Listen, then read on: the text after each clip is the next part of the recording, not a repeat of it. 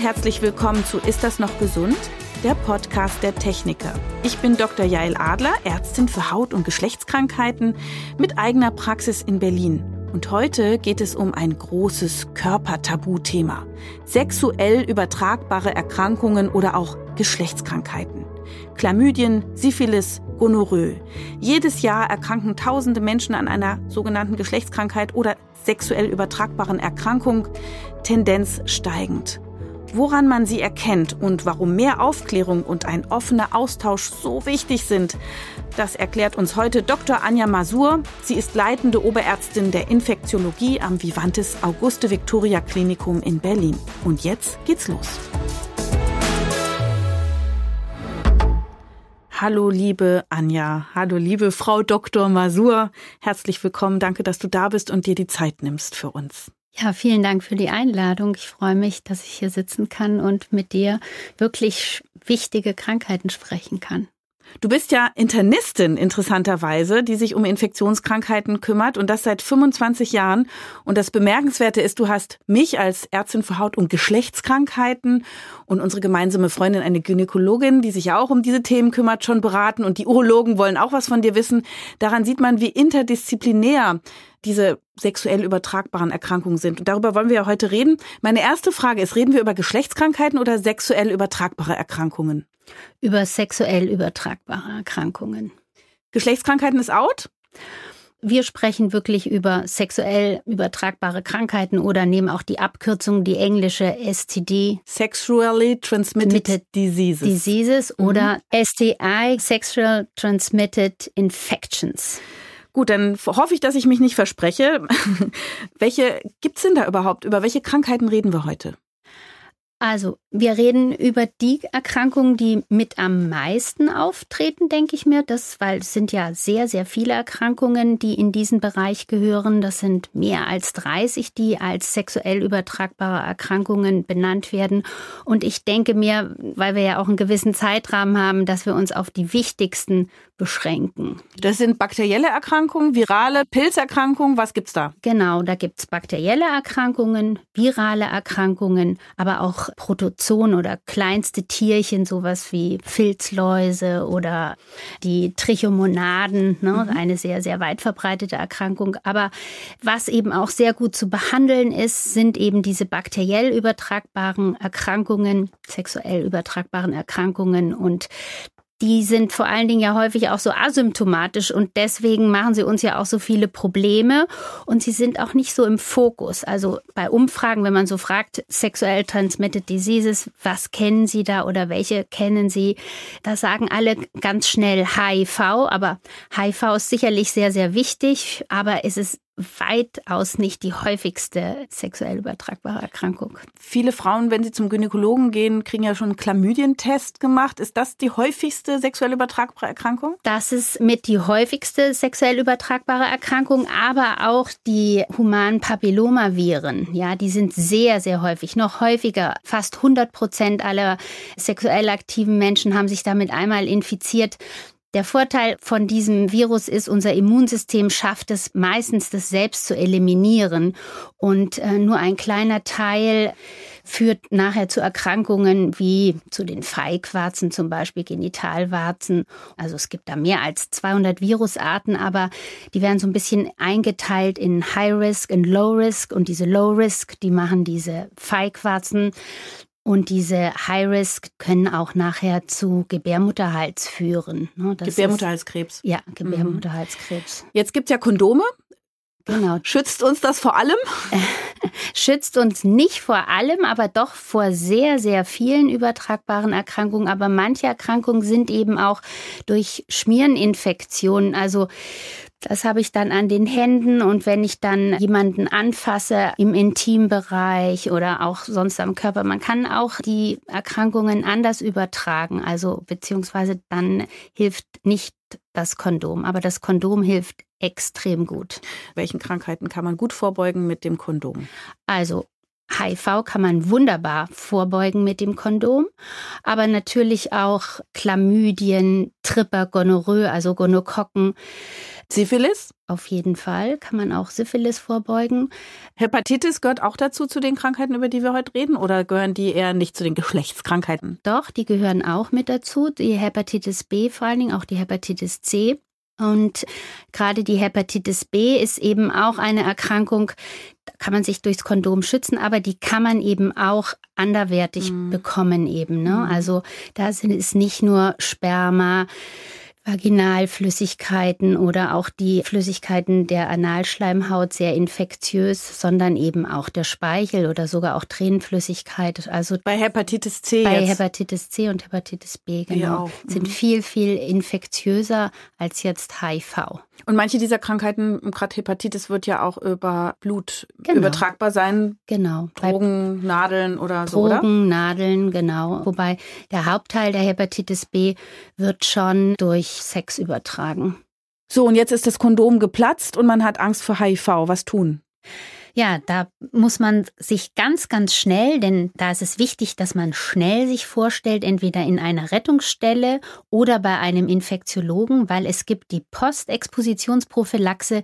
Das sind Medikamente, die eigentlich für HIV eingesetzt werden, aber die man dann einnimmt, ungefähr für einen Monat, 28 Tage, und dann eine Infektion mit HIV verhindern kann. Mhm. Wie ist denn jetzt aktuell die Entwicklung? Nimmt das eher zu, sexuell übertragbare Erkrankungen? Ja. Du erzählst mir immer unglaubliche Geschichten. Wir sind ja beide hier in Berlin stationiert. Ja, genau. Was ist denn hier so los in der Stadt? Genau, also es nimmt extrem viel zu. In den letzten 20 Jahren haben wir unglaubliche Zunahmen gesehen der sexuell übertragbaren Erkrankungen. Das kommt natürlich auch zum einen, weil viel, viel mehr getestet wird. Ne? Wir sind viel mehr auch, ja, wissen, dass das auftreten kann. Also testen wir und die Tests sind sind eben einfacher geworden und sie sind auch sehr, sehr genau geworden. Also wir haben mehr positive Ergebnisse durch häufigeres Testen. Das ist die eine Sache. Die andere ist sicherlich, dass Sex viel einfacher verfügbarer ist als früher noch nicht. Also gerade hier in den Großstädten werden Sexpartys angeboten, gibt es Angebote ähm, in Clubs mit vielen verschiedenen Sexpartnern. Da wird Sexspielzeug auch mit eingesetzt, was dann rumgereicht wird. Rumgereicht wird, genau. Und natürlich nicht vorher unbedingt dann gereinigt wird. Möchtest du mal meinen Dildo? So, ja? Genau, möchtest du meinen Dildo? Genau. Und auch die Sexpraktiken, da gibt es Unterschiede, zum Beispiel, dass manche Leute benutzen Drogen, um ihr sexuelles Erlebnis zu steigern, sogenannten Chemsex. Und da fallen natürlich auch eher so die Hemmungen und keiner denkt mehr an safer Sex unbedingt. Und das nächste Sache ist auch durch das Internet natürlich hat jeder zu jeder Tages- und Nachtzeit Zugriff, auch über Apps, sich zu verabreden, auch mal für einen schnellen Quickie. Und da sind die Gefahren natürlich besonders hoch dann auch. Ne? Und je mehr Sexpartner ich habe, umso höher ist die Wahrscheinlichkeit, dass ich mich infiziere. Die Sexpartys, von denen du gesprochen mhm. hast, da reisen ja Menschen auch durchaus nicht nur aus der eigenen Stadt hin, sondern auch vom Land. Das ist ja ein richtiger Tourismus. Aspekt, genau. wie ich genau. weiß auch. Ich habe auch ab und zu solche Patienten, aber du viel mehr. Und wie viele Sexualkontakte an einem Wochenende finden da so statt? Also das ist ganz unterschiedlich, aber ich habe wirklich auch schon äh, Patienten gehabt, die von wirklich mehr als 100 Sexpartnern gesprochen haben, so ein verlängertes Wochenende. Und Was auch natürlich noch dazu führt, ist, es ist diese Angst vor der Infektion mit HIV, die ist eben nicht mehr so da. Das ist ja auf der einen Seite auch gut, weil wir seit Mitte der 90er Jahre eben wirklich sehr gute Therapien haben. Also ist damit die Angst gefallen. Also wird auch das Kondom nicht mehr so eingesetzt. Und viele denken, das Kondom schützt mich vor HIV. Aber wenn ich das nicht habe, dann mache ich vielleicht was anderes. Da gibt es eben inzwischen auch die Möglichkeit der sogenannten Präexpositionsprophylaxe. Das heißt, wenn ich auf so eine Sexparty gehe oder häufig wechselnde Geschlechtspartner habe, nehme ich ein Medikament ein, was mich vor HIV schützt. Also brauche ich kein Kondom mehr zu benutzen. Ich infiziere mich nicht mit HIV, aber ich infiziere mich natürlich mit all den anderen oder kann mich mit all den anderen sexuell übertragbaren Erkrankungen infizieren, wie wir schon genannt haben, Syphilis, Gonorrhoe, Chlamydien. Das Wichtige ist da, dass ich einfach mich dann regelmäßig auf diese Krankheiten testen lasse. Und dann kann ich das auch viel, viel mehr genießen. Je häufiger ich mich testen lasse und mir sicher bin, ich habe keine sexuell übertragbare Erkrankung, kann ich dann diese Abende viel, viel mehr genießen. Du hast vorhin als Problem genannt, dass die oft keine Symptome machen, diese Erkrankung. Genau. Wahrscheinlich machen sie irgendwann welche. Ja. Aber wie muss man sich das vorstellen? Also man kriegt die einfach und dann kriechen die in den Körper rein und sitzen da und warten, bis sie irgendwann Probleme machen? Genau so. 50 Prozent ungefähr bei den Chlamydien wie auch bei der Gonorrhoe merken gar nicht, dass sie diese Infektion haben. Und da muss man natürlich genau darauf achten oder das muss einem auch bewusst sein, wenn ich dann eben doch Symptome kriege, wie zum Beispiel Ausfluss aus der Harnröhre oder Ausfluss aus der Scheide oder Brennen beim Wasserlassen oder Druck beim Sex auch, dass der Sex schmerzt, dann muss ich ganz hellhörig werden und doch denken, ich könnte so eine Erkrankung haben. Aber wie gesagt, viele Leute, mhm. die sich damit infiziert haben, haben gar nicht diese Symptome. Also die Erkrankungen erscheinen jetzt ja erstmal so harmlos, aber dann auch die Spätfolgen, wenn ich damit länger infiziert bin, zum Beispiel mit Chlamydien als Frau, können die Eileiter verkleben, die Eierstöcke äh, können befallen werden und in Deutschland leben 100.000 äh, Frauen, die kinderlos, ungewollt kinderlos sind aufgrund dieser Chlamydieninfektion. Wow. Chlamydien sind Bakterien, aber es sind besondere Bakterien. Was ist da das Besondere dran? Die sind intrazellulär und können deswegen schlecht vom Körper abgewehrt werden. Ja, die sitzen da einfach drin in der Zelle, schwimmen also genau. also nicht zwischen den Zellen rum und das Immunsystem kann die nicht so leicht genau, finden, richtig? Die kann die nicht so leicht finden, genau das ist es. Und was gibt's da für eine Therapiemöglichkeit, wenn das jetzt beim Gynäkologen routinemäßig entdeckt worden ist?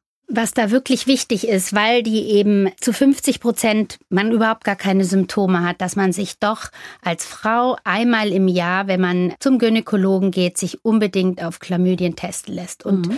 wenn die dann festgestellt werden, dann werden die mit dem Antibiotikum behandelt und sind ganz gut zu behandeln auch. Es gibt auch Mykoplasmen und Ureaplasmen, die manchmal die Gynäkologen im untenrum Abstrich bei Frauen entdecken, auch glaube ich bei Männern. Mhm. Da wird von einigen Ärzten gesagt, das ist eine sexuell übertragbare Erkrankung. Andere sagen aber auch, nee, die leben da auch so vor sich hin. Wie ist denn da der aktuelle Stand? Muss man da nervös werden, wenn man das entdeckt plötzlich? Solange man da keine Symptome hat, insbesondere bei Männern auch, da muss man sich erstmal nicht unbedingt Sorgen machen. Die sind relativ schwierig auch zu behandeln und da gibt's auch inzwischen Resistenzen. Das muss keinen Krankheitswert haben und deswegen muss es auch nicht unbedingt gleich behandelt werden. Okay. Und dann sind bei den Bakterien ja noch die Syphilis-Bakterien. Genau.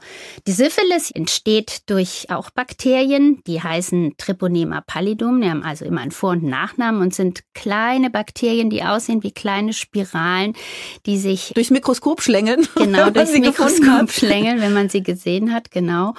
Und die sind nachweisbar, wenn man sich ganz frisch infiziert hat, in dieser ersten Phase, da hat man einen sogenannten Primäraffekt. Das heißt, man hat irgendwo ein Geschwür, meistens eben am Penis oder Scheidenbereich und dort sitzen die und in dieser Flüssigkeit von diesem kleinen Geschwür, ähm, dieses hochinfektiös, meistens schwillt dann noch ein Lymphknoten an.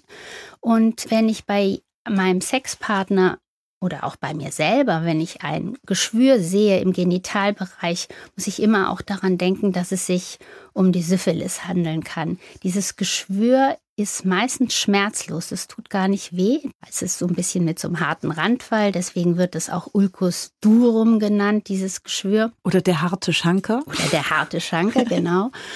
Und das verschwindet dann nach einiger Zeit wenn man es nicht behandelt, aber wenn man es sowas gefunden hat und sich das untersuchen lässt und es gleich behandelt, ist man da auch gleich von geheilt. Man kann sich zwar immer wieder anstecken, aber es ist wichtig, dass wenn ich irgendeine Veränderung bei mir sehe, die so ein Geschwür hervorruft, dass ich mich einfach vorstelle beim Gynäkologen oder als Mann beim Urologen oder mhm. auch bei einem Infektiologen oder einem Dermatologen. Die sind da die richtigen. Und die können das dann nachweisen, dieses Bakterium. Dafür nimmt man Blut ab. Ne? Manche Keime kann man auch direkt nachweisen. Also wenn jemand ein Mikroskop zur Hand hat, kann er auch einen Abstrich machen und sich unterm Mikroskop angucken. Und wie Jael schon gesagt hat, dann sind dann diese spiralförmigen kleinen Bakterien, die da durch die Gegend kriechen. Ja, ansonsten eben in einer Blutprobe kann ich das nachweisen, die Antikörper dann dafür. Und dann kann ich es behandeln mit Penicillin. Es ist sehr gut Penicillin sensibel. Was macht man bei Penicillinallergie? Haben ja viele. Bei Penicillinallergie gibt es andere Antibiotika, die heißen sogenannte Drittgenerations-Cephalosporine. Die kann man auch verabreichen. Okay, gibt es Alternativen? Es gibt Alternativen. Und es gibt auch noch das Doxycyclin. Das ist auch ein anderes Antibiotikum noch, was man auch als Tabletten geben kann, dann aber über eine längere Zeit. Mhm. Und dann hast du gesagt, dann verschwindet das irgendwann und das geht dann in diese Stadien über, die man genau. eben nicht mehr so richtig registriert und das genau. lebt aber leider munter weiter in einem und im schlimmsten Fall, wenn man das jetzt Jahrzehnte nicht behandelt, dann kann man ja sogar auch sterben. Ich glaube, Heinrich Heine soll daran gestorben sein. Der hat Seidenkondome benutzt. Ja, das ist richtig, genau. Dann kommt dann dieses zweite Stadium, von dem du gerade gesprochen hast. Das ist man auch immer noch sehr infektiös. Da hat man Papeln am Körper oder auch so, so genau so kleine Hautknötchen überall. Dann hat man auch einen Ausschlag, vor allen Dingen gerne an den Handflächen und an den Fußflächen. Das schuppt dann so. Wenn ich dir dann die Hände schüttle und du hast das an den Handflächen, kann ich es auch bekommen? Ist ja, das, das, ist infektiös. Mhm. In dem Stadium ist man infektiös. Wenn auch das nicht erkannt wird, dann kommen eben die Stadien, wo dann die Organe betroffen sind. Und im letzten Stadium vor allen Dingen das Nervensystem. Und dann hat man Lähmungen von Hirnnerven, man wird dement. Ja, und zum Schluss stirbt man kann man daran sterben. Und in den Stadien 1 und 2 kann man es noch behandeln? Wie sieht es aus mit ja, 3 und 4 dann? Schon schwieriger zu mhm. behandeln einfach. Also man versucht es dann zwar auch noch, aber es ist sehr, sehr mühsam, muss man sagen. Und meistens bleiben dann Residuen, also irgendwelche Folgeschäden doch zurück. Mhm. Und wie sieht's aus mit dem Tripper? Das wäre jetzt noch eine bakterielle Erkrankung. Genau. Da haben wir genau. sie, glaube ich, alle die wichtigsten. Der Tripper oder wie der Arzt sagt, die Gonorrhoe wird hervorgerufen durch auch Bakterien, wieder mit Vor- und Zunamen, Neisseria gonorrhoeae. Das ist eigentlich die zweithäufigste sexuell übertragbare Krankheit in Deutschland. Also da sind, glaube ich, so 16.000 Neuinfektionen pro Jahr hier in Deutschland. Und die fällt einem auf, also ist auch wieder in fast 50 Prozent der Fälle erstmal symptomlos. Deswegen wird das auch so schnell eben auch übertragen, weil mhm. man es gar nicht weiß. Aber da hat man häufig Ausfluss. Und zwar der Mann aus dem Penis, so einen eitrigen Ausfluss, die Frau aus der Scheide Ausfluss, aber auch kann aus der Harnröhre auch herausfließen. Man hat Juckreiz und auch Schmerzen beim Sex. Da ist ja diese Ärzte sind ja manchmal echt charmant. Bonjour-Tropfen. Genau, Was beim Mann, genau, der Bonjour-Tropfen. Ja, morgens, wenn der Mann aufsteht, hat er vorne an seinem Penis, direkt wo der Harnröhrenaustritt ist, ein kleines Eitertröpfchen mhm. hängen. Das ist der Bonjour-Tropfen. Diese bakteriellen Erkrankungen, die du jetzt alle beschrieben hast, können die alle auch im Mund auftreten und auch über den Mund, über Oralverkehr übertragen werden oder sind das reine so untenrum Sachen? HIV kann nicht oral übertragen werden. Das viral. Dann. Das mhm. viral, okay. genau, mhm. das kann nicht übertragen werden. Aber die Gonokokken, auch die Syphilis und auch die Chlamydien, die können auch oral übertragen werden. Und auch ein Arzt, also wenn er jetzt den Eindruck hat, jemand oder man geht hin und hat Probleme, da wird auch immer aus dem Rachen wird auch noch mal ein Abstrich genommen und der wird auch untersucht mhm. auf Gonokokken und auf Chlamydien. Du hast jetzt gesagt, das ist auch alles wichtig, nicht nur, dass man andere ansteckt, sondern auch, weil man selber zum Beispiel unfruchtbar werden kann oder irgendwelche Organschäden zu erwarten sind. Und man kann auch als Frau das ja seinem ungeborenen Kind oder seinem Baby dann weitergeben. Genau. Das ist ein besonderes Risiko, oder? Ja, das ist natürlich ein großes Risiko. Deswegen sind auch in den Vorsorgeuntersuchungen, wenn ich schwanger bin, beim Gynäkologen werden auch diese sexuell übertragbaren Krankheiten, darauf wird man auch untersucht. Das ist schon sehr wichtig. Also vor allen Dingen zum Beispiel bei der Syphilis, ja, wenn ich die Syphilis auf mein Kind übertrage, das kommt dann auch mit so richtigen Stigmata auf die Welt. Das sind einmal die Tonnenzähne. Sie haben häufig eine Sattelnase. Sie haben eine Innenohrschwerhörigkeit und sie können auch blind sein durch eine schwere Keratitis, heißt das eine schwere Augenentzündung. Wenn es um deine Gesundheit geht, solltest du nicht auf morgen warten. Je früher eine Krankheit erkannt wird, desto besser sind die Behandlungs- und Heilungsmöglichkeiten. Das gilt auch für Geschlechtskrankheiten. Ab dem 20. Lebensjahr übernimmt die TK die Kosten für die Krebsfrüherkennung beim Frauenarzt. Ich sehe es ein wichtiges Thema, die sexuell übertragbaren Erkrankungen und auch, dass man das rechtzeitig entdeckt. Kommen wir zu den Viren. Du hattest HIV schon erwähnt. Das ist auch das, was viele Menschen vielleicht dann doch dazu motiviert, sich zu schützen. Aber jetzt hast du schon gesagt, da gibt es eine Menge, was man tun kann, weshalb die Angst wieder weniger wird und deswegen auch Kondome nicht mehr so beliebt sind. Was sollten wir über HIV wissen? Also über HIV sollten wir wissen, dass es inzwischen so gut zu therapieren ist, dass man, wenn man HIV infiziert ist, ein ganz normales Leben haben kann. Wichtig ist, dass man behandelt wird. Es ist leider so, dass die Krankheit nicht geheilt werden kann und es gibt auch noch keine Impfung gegen HIV. Aber wenn man sich infiziert hat, kann man sie gut behandeln und ein ganz normales Leben führen. In den Medien wurde neulich berichtet, dass jemand von HIV geheilt worden ist. Und zwar war das jemand, der durch HIV an einer Leukämie erkrankt ist. Das führt ja auch zu Krebs, weil das Immunsystem da niederliegt. Da wurde dieser Person eine Stammzelltherapie gegeben und dann wurde die Person geheilt von der Leukämie und von HIV. Ist das eine Vision für die Zukunft, eine Möglichkeit?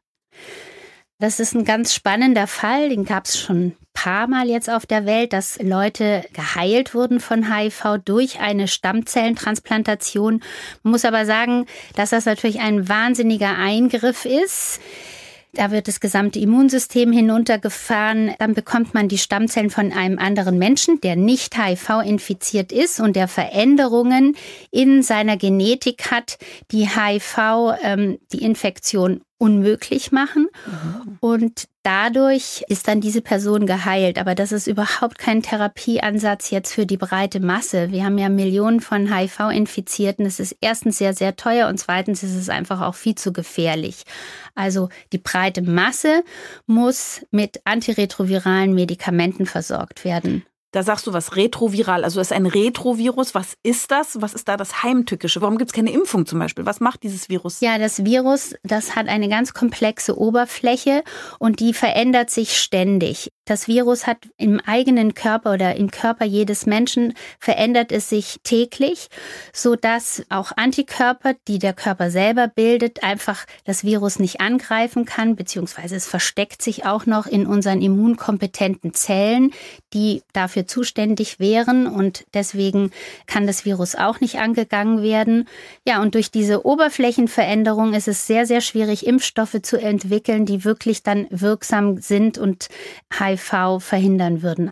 Gerade ist ähm, eine große Studie gewesen, Mosaico heißt die, die ist in acht Ländern durchgeführt worden, in vielen, vielen Zentren. Die musste jetzt leider äh, zum Jahresende gestoppt werden, weil man gesehen hat, dass die ähm, Wirkung einfach zu schwach ist und sich, es war eine placebo-kontrollierte Studie, also es wurde auch ein Nicht-Verum dazugegeben und es gab kein Benefit unter dieser Impfung. Oh, schade. Mhm. Was macht denn ein Retrovirus? Schreibt sich das in das Erbgut rein und deswegen ist es auch so schwer angreifbar? Es ist schwer angreifbar, aber es gibt inzwischen eben Medikamente, die diese Replikation in der Zelle von verschiedenen Seiten her aufhalten.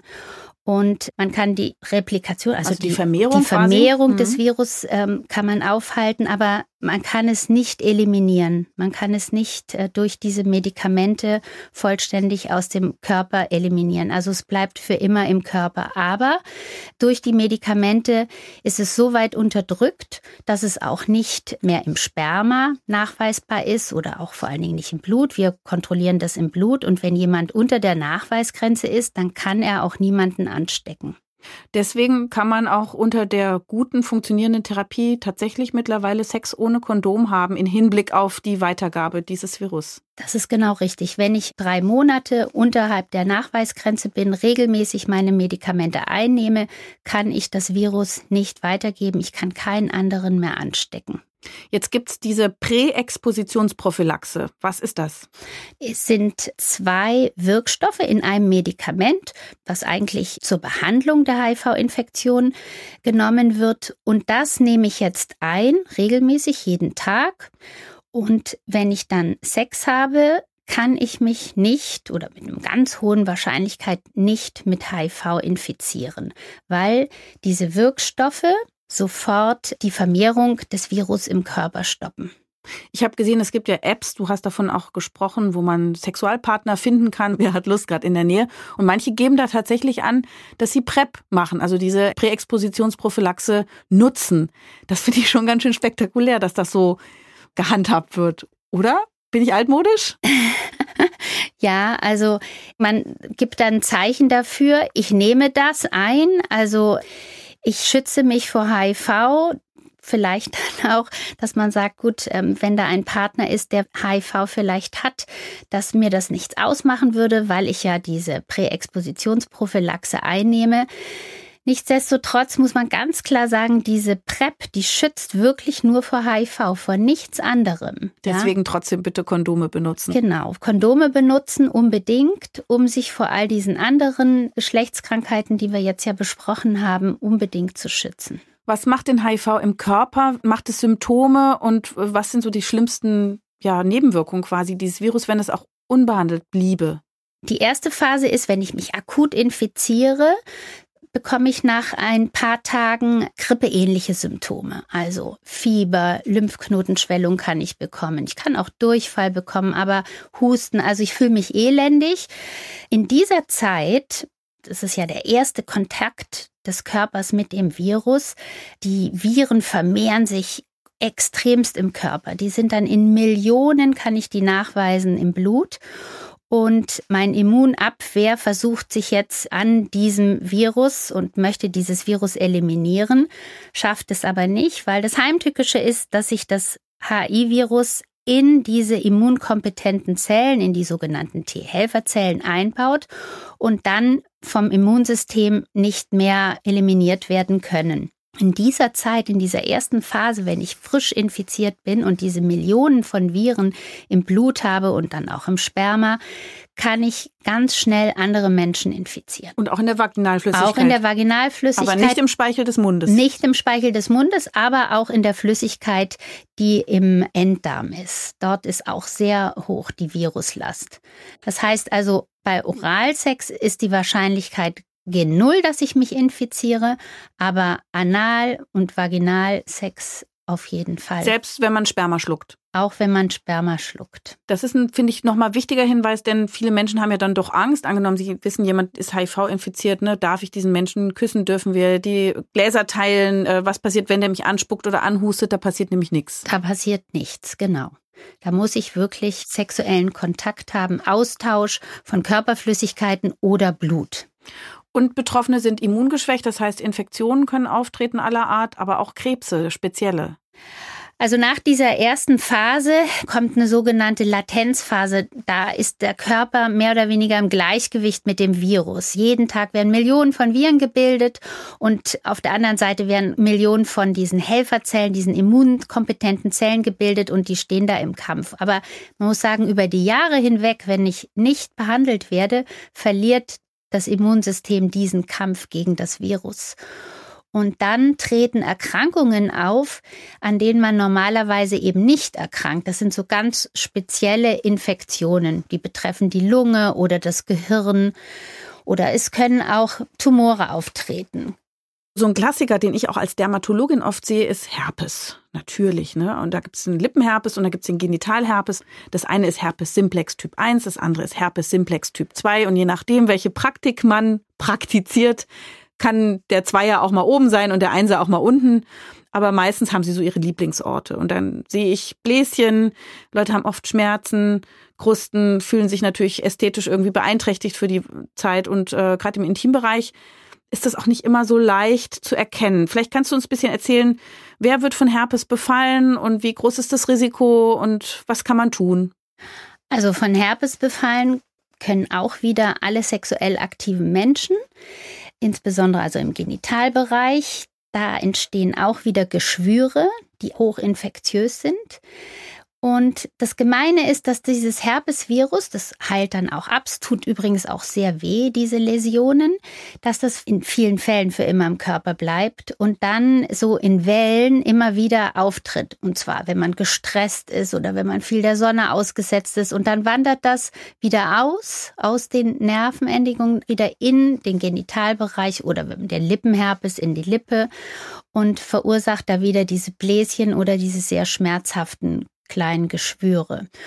Und dort ist eben auch in den Bläschenflüssigkeit wie auch in den Geschwüren sind ganz, ganz viele Viren. Und da kann ich natürlich auch, wenn ich das habe, das übertragen auf jemanden und jemanden damit anstecken. Und im Genitalbereich sieht man es ja nicht immer so, weil es ja auch ein bisschen versteckt sein kann. Und da ist es ja auch bis zu drei Wochen noch infektiös, auch wenn man schon gar nichts mehr sieht. Genau. Das genau, ist sehr richtig. heimtückisch. Also die Leute sind ja gar nicht böse, dass sie irgendwas weitergeben. Ja. Das passiert so ziemlich aus Versehen. Genau. Und weil man manches eben auch gar nicht so merkt, hatten wir ja vorhin schon auch besprochen, ist es schon auch ganz gut, wenn man auch viel Sex hat, dass man sich regelmäßig vielleicht auch mit dem Spiegel mal untenrum anguckt und mal schaut, habe ich da irgendwelche Veränderungen oder wenn einem irgendwas komisch vorkommt und dann eben auch schnell einen Arzt vielleicht aufsucht. Ist leider häufig sehr schambehaftet ne? und es gibt die Möglichkeit, von der halte ich persönlich jetzt nicht so viel, weil ich es immer wichtig finde, dass ein Arztgespräch da ist, aber man kann sich auch aus dem Internet äh, Tests zukommen lassen und sich selber auch testen. Häufig das sind so ein bisschen wie ein Schwangerschaftstest oder wie wir jetzt kennen, so Corona-Tests. Mhm. Einmal muss man Urin draufgeben, jetzt gerade so für Chlamydien und Gonokokken oder Blut für HIV und für Syphilis. Diese Tests gibt's, die sind eigentlich auch sehr gut, aber manchmal sind sie auch falsch positiv, nicht? Dann kriegt man riesen Schreck. Deswegen bin ich immer so ein Verfechter dafür, dass man das nicht alleine macht. Und was würdest du bei Herpes so geben? Jetzt bin ich mal gespannt, was die Internistin gibt und was jetzt die Hautärztin gibt. Da können wir beide mal Senf dazugeben. Ja, bei einem Lippenherpes, wenn der nicht so ausgeprägt ist, da würde ich es immer lokal eher behandeln, mit einer Creme, mit einer antiviralen Creme.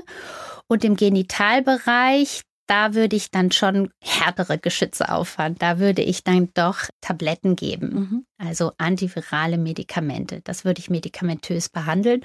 Und auch Schmerzmittel. Mhm. Die Antivirustabletten, da gibt's ja mittlerweile auch eine Vielzahl. Manchmal hat man die aber nicht zur Hand und da kann man vielleicht, das würde ich jetzt als Hautärztin einfach mal einwerfen, als Ergänzung, Lysin, drei Gramm am Tag. Das ist frei verkäuflich eine Aminosäure.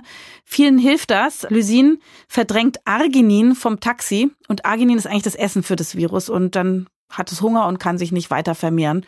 Deswegen kann das auch mal ganz sinnvoll sein, wenn man eben keine auch Tabletten zur Hand hat oder einfach auch mal so. Vielen hilft das ja schon ausreichend.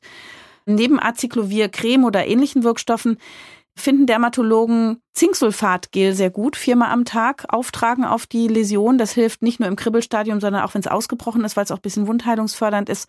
Und einen Hitzestift kann man mal ausprobieren, gibt's auch in der Apotheke rezeptfrei zu kaufen. Und äh, wenn das an erreichbarer Stelle ist, ist die Kombination ja gar nicht schlecht und gibt noch eine ganze Menge anderer Tipps. Also das sieht man auch immer in den sozialen Medien. Aber das finde ich in der Praxis nochmal so schön bewährt. Die letzte große Gruppe von Viren, die wir vielleicht besprechen sollten, sind die humanen Papillomviren, die als Viruswarzen an den Fingern bekannt sind und deren Brüder und Schwestern aber leider auch im Intimbereich und in, innen drin im Körper. Erzähl mal dazu. HPV-Infektionen, die hat eigentlich fast jeder einmal in seinem Leben gehabt. Und meistens, wenn man gutes Immunsystem hat, hat das Immunsystem die auch im Griff. Wenn nicht, dann verbleiben die und da gibt es eben ganz viele unterschiedliche Virustypen bis zu 200 und ein Teil von denen ist wirklich sehr gefährlich. Die heißen dann auch die High-Risk-Viren, können Krebs hervorrufen, Analkrebs, dann eben Gebärmutterhalskrebs, aber auch Krebs im Rachen-Mund-Bereich und den Kehlkopf betreffend. Und Hautkrebsvariationen leider? Auch, genau. Und die harmlosen Typen, die verursachen diese Feig- oder Genitalwarzen. Das sind so kleine hautfarbene Papeln erstmal, die können um die Eichel sein, die können äh, im Dammbereich sein, die können am Scheideneingang sein, in der Vulva, dort können die sitzen und wenn man die nicht entfernt, können die sich extremst ausbreiten. Die können so richtig rasenartig werden und dann aber auch richtig groß, blumenkopfartig fast. Ja, oder so Hahnenkammartig auch, ne, wenn die so fransig lappig sind. Genau, fransig lappig und das ist auch äh, ist eben eine ästhetische Sache, aber auch kann es wirklich so monströs werden, dass man da auch eingeschränkt ist und das sind dann auch Vorstufen von Krebs und deswegen sollte man das unbedingt entfernen lassen. Das kann man mit Laser entfernen lassen. Es gibt dann auch ähm, wieder antivirale Cremes. Wenn es nur kleine, wenige sind, kann man die auch auftragen. Die HPV-Impfung? das ist eben das Tolle bei diesem Virus, dass man sich da inzwischen auch gegen schützen kann, zumindest gegen einen Teil der Viren schützen kann. Und es ist seit 2007 empfohlen für Mädchen zwischen dem 9. und dem 14. Lebensjahr, sich zweimal impfen zu lassen. Und inzwischen ist es empfohlen von der Ständigen Impfkommission auch für Jungs, auch in diesem Alter. Menschen, die ein hohes Risiko haben für HPV vielleicht auch von ihrem Immunsystem eingeschränkt sind, weil sie vielleicht eine HIV-Infektion haben oder auch sehr, sehr viele wechselnde Sexualpartner, da kann man das auch nochmal später auch impfen, wobei man dann drei Impfungen durchführen sollte. Das ist noch nicht dafür so zugelassen, so offiziell, aber man sieht öfter auch Frauen, die schon so Veränderungen am Gebärmutterhals haben, dass die sogar auch von der Impfung noch profitieren. Und ich sehe es auch bei Fußwarzen tatsächlich. Da gibt es offensichtlich kreuzimmunologische Reaktionen und auch die heilen dann häufig ab. Das sind doch ganz interessante Perspektiven. Das ist natürlich großartig, weil das wissenschaftlich wirklich der Durchbruch ist, die Impfung, weil man sich dann am allerbesten vor möglichen Infektionen schützen kann. Sei es nun mit der Hepatitis B-Impfung, mit der HPV-Impfung bereits im jugendlichen Alter, Herpes kann man noch nicht impfen, oder? Nee, Herpes kann man leider noch nicht impfen. Und wie wir ja auch schon besprochen haben, es gibt keine Impfung gegen HIV. Du willst nichts mehr verpassen? Der TK-Newsletter versorgt dich mit Tipps und Trends aus den Bereichen Ernährung, Sport, Reisen und Life Balance. So bist du immer bestens informiert, egal ob zu Hause oder unterwegs. Melde dich einfach unter TK News an und das Wissen flattert regelmäßig in dein E-Mail-Postfach. Jetzt haben wir eigentlich schon alle wirklich gefährlichen Geschlechtskrankheiten oder sexuell übertragbaren Erkrankungen durch, aber es gibt natürlich trotzdem noch so ein paar lästige Kandidaten. Welche sind denn das? Ja, das sind die Trichomoniasis, die ist auch durch ein Protozoon, also wieder durch so ein Tierchen, so ein Einzeller wird die hervorgerufen und weltweit wohl eine der meisten sexuell übertragbaren Erkrankungen. Und die ist eben auch häufig wieder, vor allen Dingen bei Männern, ohne Symptome und breitet sich aus. Und bei Frauen, die haben dann häufig so einen sehr übel riechenden Ausfluss. Und es lässt sich aber auch wunderbar wieder mit dem Antibiotikum behandeln über sieben Tage und dann ist man das los. So, und wer noch Schamhaare trägt, das ist ja gerade nicht aktuell. Was kann es denn da so Schönes genau. geben? Alle äh, sexuell übertragbaren Krankheiten nehmen eigentlich zu, aber die Filzläuse, die nehmen nicht zu, weil es eben die Mode ist, dass man sich sein Schamhaar oder sein Genitalhaar inzwischen abrasiert. Und da sitzen ja diese Tierchen am allerliebsten drin und somit ist die Ausbreitung im Moment geringer. Ich habe gelesen, dass man häufiger sexuell übertragbare Erkrankungen findet bei Personen, die sich Intimhaare entfernen. Liegt es daran, dass die Schamhaare einen schützen oder sind das einfach die Leute, die sexuell aktiver sind und sich deswegen da die Haare immer schön wegmachen? Ja, das ist die Frage, wie das ist. Aber wenn man sich rasiert im Intimbereich, dann entstehen da auch Mikroverletzungen. Und über diese Mikroverletzungen können natürlich wieder die Keime eintreten. Sei es nun Treponemen, seien es die Gonokokken. Die Feigwarzen. Die Feigwarzen. Auch die Leute, die sich die Schamhaare rasieren, verteilen sich leider sehr häufig auch diese Feigwarzen. Und dann haben sie lauter kleine Hüppelchen auf dem Schamhügel, der frisch rasiert ist, ja. Ja. Ach. Sehr unangenehm. Kommen wir mal zur Übertragung und Ansteckung. Wie werden denn Geschlechtskrankheiten jetzt so im Allgemeinen übertragen? Übertragen werden die vor allen Dingen durch sexuelle Kontakte, vaginal, anal, oral. Und durch körperlich enge Reibung, Schweiß? Auch, also. Spucke? es kommt drauf an. Also HIV sicherlich nicht durch Schweiß und durch Spucke. Aber die Chlamydien zum Beispiel, die können so übertragen werden, auch die Gonokokken. Also da reicht auch schon Petting aus. Gibt es Risikogruppen, wo man sagt, oh, die haben dauernd sexuell übertragbare Erkrankungen? Oder kann das jeden treffen? Männlein wie Weiblein, Junge wie Alte, reich oder arm? Das kann natürlich jeden sexuell Aktiven treffen, aber es gibt schon Gruppen, wo es häufiger auftritt. Also es tritt sehr gerne bei jungen Leuten auf. Und jetzt fragt man sich, haben junge Leute mehr Sex als alte Leute? Nicht unbedingt, aber die Schleimhäute sind dann noch nicht so ausgereift und sind eher empfänglicher für Viren und auch für Bakterien.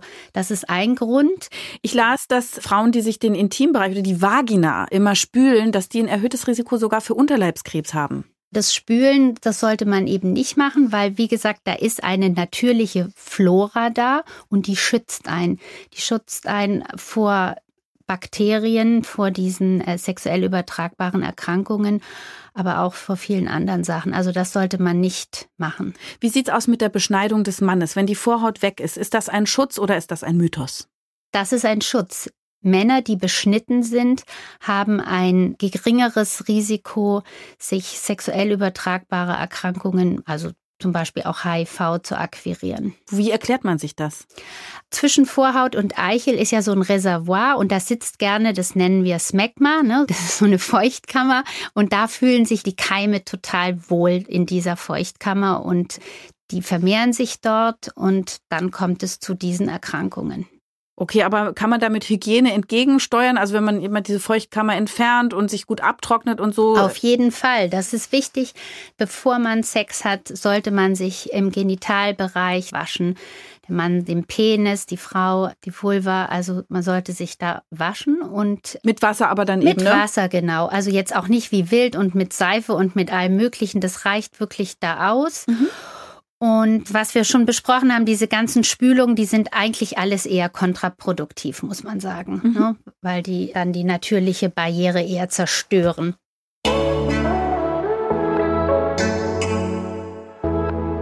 Die Techniker macht den Mythencheck.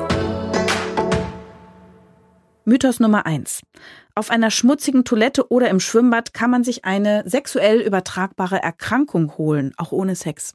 Also das ist eher unwahrscheinlich, dass man sich das holt. Die klassischen sexuellen übertragbaren Erkrankungen wie Gonorrhoe, wie Syphilis, wie Tripper, da muss man schon sexuelle Kontakte haben. Also wenn man Sex im Schwimmbad hat, dann kann man es bekommen, aber einfach nur so im Schwimmbad ist es eigentlich nahezu unmöglich. In so einem heißen Whirlpool, wo alle Saunagäste und Hotelgäste meinetwegen drin sitzen, da gibt es wohl manchmal Trichomonaden und auch so Schmierinfektionen im Schwimmbad natürlich sehen, haben Kinder ganz oft die Dellwarzen. Das könnte auch bei Erwachsenen zumindest als sexueller übertragbare Erkrankung zählen. Das mag wohl möglich mal sein, aber das ist wirklich die absolute Ausnahme, weil auch in diesen Whirlpools, ne, diese hohe Temperatur und dann auch das Chlor, das denaturiert einfach die ganzen Proteine und zerstört diese Bakterien. Oder Viren. Ja, oder Viren, mhm. genau. Mythos Nummer zwei. Nur Personen mit sehr vielen Sexualkontakten können sich mit sexuell übertragbaren Erkrankungen anstecken. Die Wahrscheinlichkeit ist natürlich viel größer, wenn ich viele Sexpartner habe, dass ich mich mit einer sexuell übertragbaren Erkrankung anstecke. Aber es reicht auch einmal der falsche. Oder die falsche. Oder einmal die falsche, ja. Mythos Nummer drei. Eine Geschlechtskrankheit kommt selten allein. Das ist richtig. Die unterstützen sich gegenseitig. Also wenn ich eine sexuell übertragbare Erkrankung habe, muss der Arzt unbedingt untersuchen, ob noch andere sexuell übertragbare Erkrankungen da sind. Die befeuern sich sozusagen so gegenseitig auch gerne. Das war der Mythencheck der Techniker. Sind sexuell übertragbare Erkrankungen bei Männern oder bei Frauen häufiger oder kann man das so gar nicht sagen? Es gibt schon so Risikogruppen, wo dann Männer mehr betroffen sind. Also Männer, die Sex mit Männern haben, die haben schon häufiger sexuell übertragbare Erkrankungen als Frauen. Aber jetzt bei den Chlamydien zum Beispiel, da sind Frauen mindestens genauso betroffen. Viele Frauen leiden unter Hefepilz, SOA im Intimbereich oder auch Candida genannt. Gilt das als sexuell übertragbare Erkrankung oder sind das eher die Hefen, die vom Popo dann irgendwie sich da im Intimbereich ansiedeln, also dass man sich selbst ansteckt? Das kann eine sexuell übertragbare Krankheit sein, dass man sich das von Mann oder Frau zu Frau, dass man sich das so gegenseitig hin und her sich infiziert, sogenannter Ping-Pong-Infekt. Aber es kann genauso gut auch die eigenen Keime sein, die vom Darm, es ist ja alles sehr eng beieinander, dass man sich darüber infiziert mit Candida und dann eine ausgeprägte Befall der Scheide auch hat. Gerade wenn Frauen ja auch die Pille nehmen oder ein Antibiotikum genommen haben oder Hormonschwankungen da sind, ne? Genau. Insbesondere wenn man mit Antibiotika behandelt wird, hat sicherlich schon viele erlebt, dass dann das Immunsystem diese vorhandenen Hefen einfach nicht mehr selber in Schach halten kann und dann kommt es zu dieser Kandidose. Also man muss den Partner, die Partnerin nicht immer in Verdacht haben. Nein. Wenn man jetzt vermutet, dass man sich eine sexuell übertragbare Erkrankung eingefangen hat, das ist schambesetzt. Wie geht man vor? Diese Hürde sollte man überwinden. Alles, was mit Sex zu tun hat, ist einem eher unangenehm, aber man sollte doch ganz wichtig erstmal mit seinem Partner auch darüber sprechen, weil ja die Möglichkeit besteht, dass man den angesteckt hat. Und dann sollte man sich schon den Arzt seines Vertrauens aufsuchen. Einfach entweder zum Hausarzt gehen erstmal oder schon einen Facharzt zu einem Dermatologen, Urologen oder Gynäkologen und dann die Beschwerden dort äußern.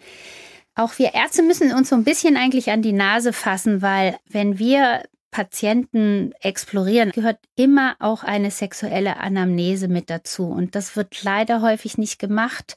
Darüber könnte man auch sehr viel erfahren. Wenn ich weiß, dass jemand ganz häufig viele wechselnde Geschlechtspartner hat, dann muss ich viel eher auch mal das untersuchen oder Patientinnen darauf hinweisen, sich auf sexuell übertragbare Erkrankungen untersuchen zu lassen. Dem Partner, der Partnerin das sagen, ist ganz schön schwer. Ja, es ist schwer, aber es ist einfach wichtig, weil es macht einem ja auch ein ganz schlechtes Gewissen, wenn ich weiß, dass ich jemanden angesteckt haben könnte. Das kann die Beziehung gefährden, weil es ja auch manchmal außerehelich eingefangen wurde. Ja, das ist möglich. Was rätst du deinen Patienten dann? Was sagst du denn?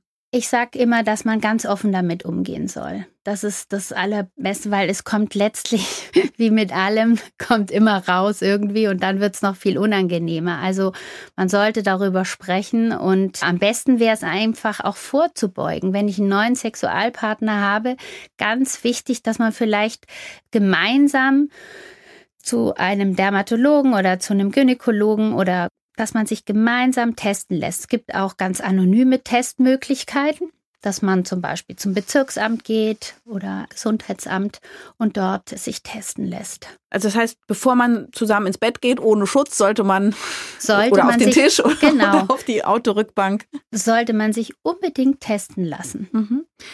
Wie ist das denn bei einem One-Night-Stand? Sollte man da das Licht anlassen, um mal schnell den Partner noch oder die Partnerin zu inspizieren, ob es da irgendwo nässt oder schuppt oder krümelt oder rot ist oder juckt? Das würde ich auf jeden Fall empfehlen, einmal kurz zu gucken, ist da irgendwas, ist da was Auffälliges. Das kann man ja auch ins Liebesspiel irgendwie so mit einbauen, dass man sagt, ja, ich gucke erst mal so ein bisschen und ich denke, das sollte man auf jeden Fall. Ist natürlich auch schwer, ne? Da will man romantisch sein oder ist es gerade ganz aufregend und wild und dann muss man sagen, Moment, jetzt erst mal gucken. Taschenlampe an, Handylampe an und schauen. Was vielleicht dann doch einfacher ist, ist wirklich auch ein Kondom zu benutzen. Da schütze ich mich einfach gegen so viele Dinge und das ist schon sehr, sehr hilfreich. Und dann muss ich auch nicht ganz so genau hingucken oder gucke dann hinterher nochmal genau nach rät die Infektiologin auch zu einem Lecktuch.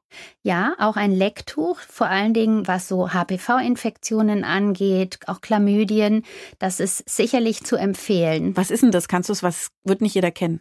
Also ein Lecktuch, das legt man sich als Frau in den Schambereich und kann dann oral von dem anderen stimuliert werden geküsst werden, angefasst werden und ja, das schützt einen auch vor sexuell übertragbaren Erkrankungen.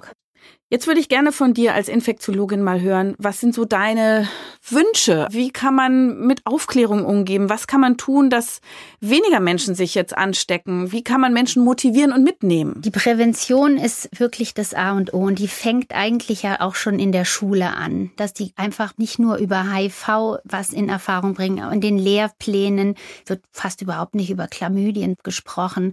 Also das wäre mir sehr wichtig, dass das schon sehr, sehr früh beginnen würde die sexuelle Aufklärung hinsichtlich dieser sexuell übertragbaren Erkrankungen.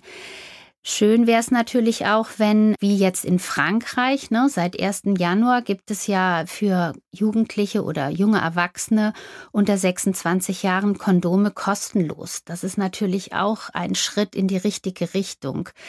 Werden die auch beworben? Also ist das so wie damals, als man diese HIV-Kampagnen ja. hatte, Kondome schützen? Weil das ist ja dann auch irgendwie ein bisschen lifestyleig, so ein Kondom ja. zu verwenden wenn man so ein Kind der 80er oder 90er ist, hat man dies noch genau vor Augen, gibt AIDS keine Chance.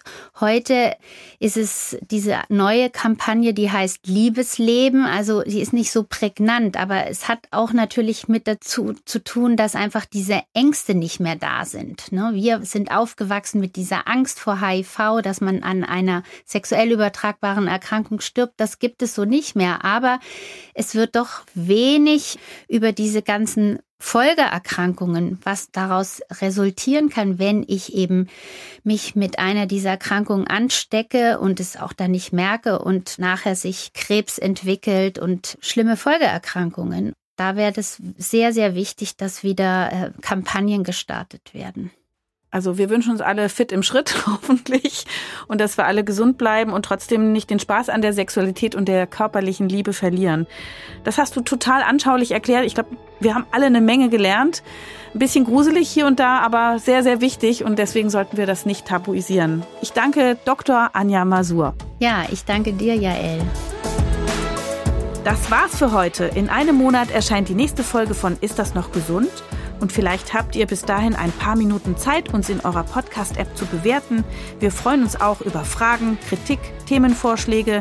Schreibt sie gerne an podcast.tk.de oder nutzt die Social-Media-Kanäle der Techniker. Tschüss, bis zum nächsten Mal. Eure Jael Adler.